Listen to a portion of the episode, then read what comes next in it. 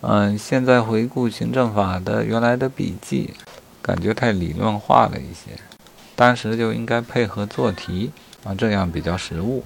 理论化的讲了太多空泛的东西啊，尤其是概述的部分，各种原则，这就像社会主义法治理论啊，一定要考察一下它到底会怎样考，再有针对性的做学习便好。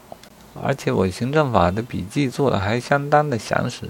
整个行政法有九百多兆的录音啊，不过也没关系，概述部分占的比例并不大，后面还是比较具体的内容。